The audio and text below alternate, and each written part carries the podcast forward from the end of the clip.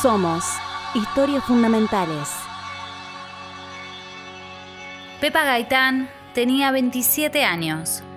Era profesora de educación física en la ONG Lucía Pía, en el barrio Parque Liceo de Córdoba.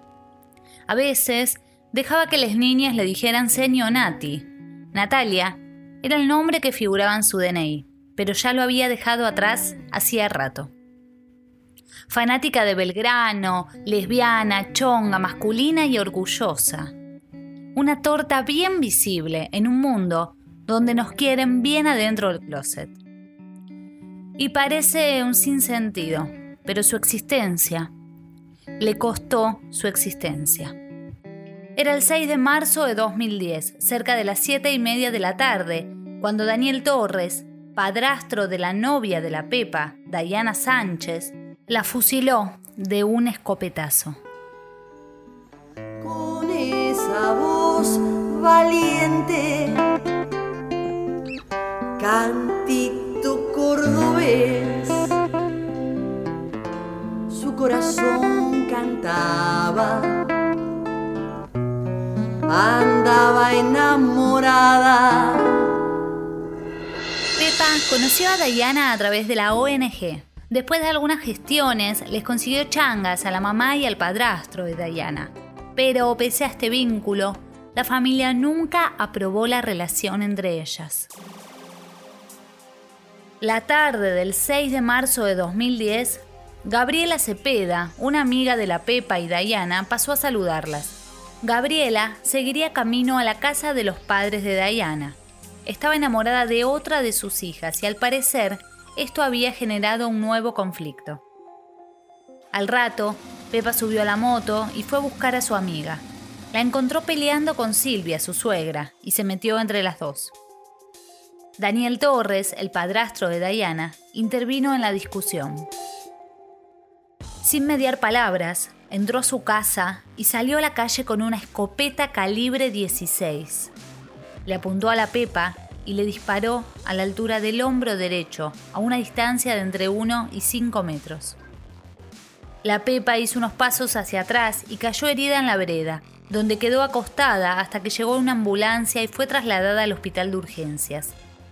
A las 2 y 25 de la madrugada del día siguiente, murió. Un asesinato, deliberado y en seco. De niña, Pepa elegía los pantalones de gaucho antes que las polleras. A los 12 usó una tijera para dejarse el pelo bien corto. Después intentó suicidarse. Cuando empezó la etapa de la adolescencia, se dedicó al deporte. Su madre también contó durante el juicio que por la apariencia masculina a su hija le costaba conseguir trabajo y cuando cruzaba caminando el peaje siempre le pedían el DNI. En los tribunales de Córdoba, la defensa de Daniel Torres intentó construir una idea de lesbiana perversa en el lugar de una víctima. Todos los prejuicios de una sociedad puestos al servicio de la injusticia patriarcal. La Cámara Séptima del Crimen resolvió que fue un homicidio simple agravado por el uso de arma de fuego y le impuso a Torres la pena de 14 años de prisión. No se hizo mención alguna a la violencia de género en la condena y en marzo del 2019 Torres recuperó la libertad. Graciela Vázquez, mamá de la Pepa, repitió hasta el último día de su vida que fue asesinada por lesbiana. Esto fue odio y discriminación, odio y discriminación a los futuros políticos, aparte de la sociedad que nos acepta.